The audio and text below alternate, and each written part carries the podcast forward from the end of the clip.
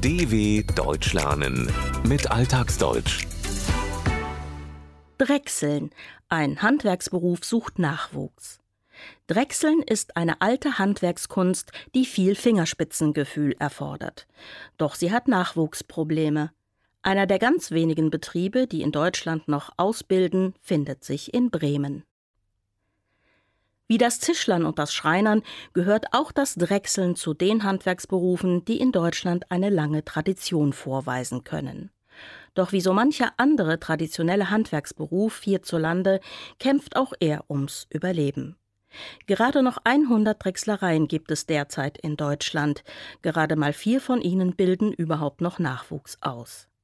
Wer sich für eine Ausbildung als Drechsler oder Drechslerin interessiert, muss daher örtlich flexibel sein und wirklich dafür brennen, Gegenstände an einer Drehbank in Form zu bringen, egal ob es sich um kleine Teile wie Schubladenknöpfe handelt oder ganz große wie Treppengeländer und Teile für den Schiffsbau.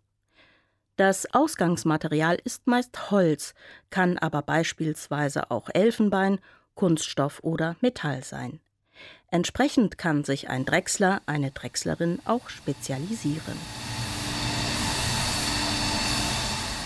Der Betrieb von Hans-Peter Schöner in Bremen gehört zu den wenigen Betrieben, die noch ausbilden. Und dafür kommt der eine oder die andere sogar von weit her, wie die Japanerin Takayo Miura, die 2015 extra für diese Ausbildung nach Deutschland umzog, weil sie die europäische Technik lernen wollte. Gerade steht sie vor einer besonderen Herausforderung, erklärt Hans-Peter Schöner. Takaya hat noch eine kleine Spezialaufgabe. Da war auch ein Kunde da, der will noch zwei Sofafüße haben. Takayo soll auf Wunsch eines Kunden Füße für ein altes Sofa nachdrechseln.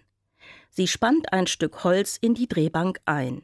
Beim Drechseln oder auch Drehen wird dort das Ausgangsmaterial, der Rohling, horizontal zwischen zwei Halterungen, den Reitstock und den Spindelstock mit der Arbeitsspindel gespannt.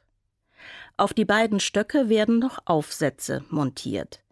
Beim Reitstock ist es die Körnerspitze, die das Holzstück festhält, an der Arbeitsspindel der Mitnehmer, der mit Hilfe seiner Zacken das Werkstück in Bewegung setzt.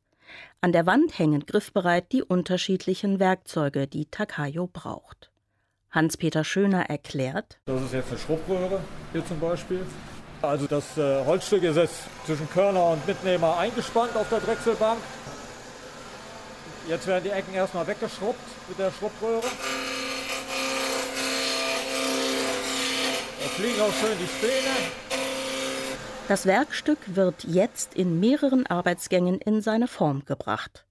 Zunächst wird die Kontur erstellt, die Ecken weggeschrubbt, grob abgerieben, abgehobelt. Das besorgt die Schrubbröhre, ein breites, halbröhrenförmiges Metallwerkzeug. Danach wird mit einer schmaleren Röhre die Feinarbeit gemacht. Jede Menge Holzspäne, kleine, dünne Streifen, landen auf Takayos Arbeitsjacke, ihren Händen und Haaren. Die Augen sind durch eine Brille geschützt. Während sich Takayo um die Sofafüße kümmert, steht Hans-Peter Schöner selbst auch an der Maschine. Das gibt ein paar Tischbeine für einen Kunden. Der kommt aus Süddeutschland und äh, hat in der Dimension äh, Tischbeine bei sich da nicht gefunden in der Nähe und so ist er zu uns gekommen. Mit 1500 Umdrehungen pro Minute dreht sich der Rohling in der Drechselmaschine um seine eigene Achse.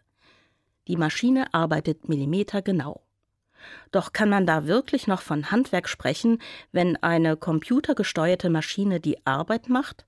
Sicher, meint Hans-Peter Schöner. Die Maschine fertigt die praktisch vor, aber es müssen trotzdem alle von der Hand noch geschliffen werden oder an verschiedenen Stellen nachgearbeitet, weil die Maschine es nicht so sauber abdrehen kann. So präzise und fein wie mit der Hand wird das Holzstück dann von der Maschine doch nicht bearbeitet, abgedreht. Deshalb muss es noch mit entsprechenden Werkzeugen geglättet, nachgeschliffen werden. Zum Beweis nimmt Drechslermeister Hans-Peter Schöner eine fertige Gewürzmühle in die Hand. Die vierkantigen Holzstücke haben sich in eine Kugel mit makelloser Oberfläche verwandelt. Bei der Auswahl des Holzes geht er nicht immer danach, was ihm persönlich selbst gefallen würde, sagt er. Wenn es nach mir ginge, ich würde natürlich das eine oder andere gerne aus dem Exotenholz machen, weil das eigentlich von der Farbe sehr viel schöner ist als die einheimischen Hölzer, die wir haben, interessanter. Aber ich muss mich natürlich nach dem Kundenwunsch richten und zu 90 Prozent verarbeiten wir heimische Hölzer, Buche, Eiche, Esche. Da oben haben wir zum Beispiel Hainbuche, eine sehr harte Buche, äh, die wird gerne für Werkzeuggriffe genommen. Ja, und ansonsten normale äh, europäische Eiche für Treppenstäbe oder Tischbeine. Eigentlich würde Hans-Peter Schöner gern auch mal Exotenholz verarbeiten. Holz, das aus Südamerika, Südostasien oder Afrika stammt. Denn es hat eine auffällige Maserung und besondere Färbung. Doch es ist auch deutlich teurer. Für einen Kubikmeter Buchenholz zahlt der Drechsler 600 bis 700 Euro. Für Teakholz etwa mehr als das Zehnfache. 80 Prozent der Aufträge, erzählt er, kommen mittlerweile übers Internet. Aus Berlin etwa orderte ein Kunde 1000 Gewürzmühlen, bestehend aus jeweils vier Holzteilen, die auf der Drehmaschine geschnitten und gehobelt werden. 2019 hat Hans-Peter Schöner seine neue Werkstatt bezogen.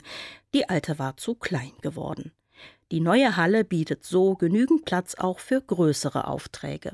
Das sind so Teakholzrahmen für ein Kreuzfahrtschiff. Da haben wir auch Handläufe gemacht. Das war für irgendeinen Scheich die Yacht. Da sollte der Handlauf so aussehen wie ein geflochtenes Seil. Und derartige Spezialarbeiten wie etwa ein seilähnlicher Handlauf, der obere Abschluss eines Treppengeländers, können nur Drechslerinnen und Drechsler ausführen. Denn sie fertigen Unikate oder hochwertige Exponate in Kleinserie. Einige seiner handwerklichen Highlights hat Schöner in einer Glasvitrine ausgestellt. Wasserpfeifengriffe, eine Espressotasse, die bei Harrods in London zum Verkauf angeboten wurde, Vorratsdosen für die Küche, angefertigt aus einem Stück Esche, Fahrradlenkergriffe aus Birkenrinde. Und natürlich die kugelförmige Gewürzmühle. Über fehlenden Nachwuchs kann Hans-Peter Schöner nicht klagen. Der nächste freie Ausbildungsplatz ist längst wieder besetzt. Wir haben den Bonus, sage ich mal, dass wir einen, äh, etwas außergewöhnlicheren Beruf haben. Und die Leute, die diesen Beruf gerne lernen wollen, die kommen auch wirklich von weit her. Ich hatte schon zwei Auszubildende, die einfach von 200, 300 Kilometer weg herkamen, um diesen Ausbildungsberuf zu lernen und sind dafür dann auch umgezogen. Obwohl er nur noch einer der wenigen ist, die die alte Handwerkskunst hochhalten, ist Hans-Peter Schöner vor der Zukunft nicht bange. Er sieht es sogar als Bonus, als Vorteil an. Auch weil es immer Kundinnen und Kunden für ausgefallene Holzarbeiten gibt, selbst wenn sie hierfür ein wenig tiefer in die Tasche greifen müssen. dw.com/alltagsdeutsch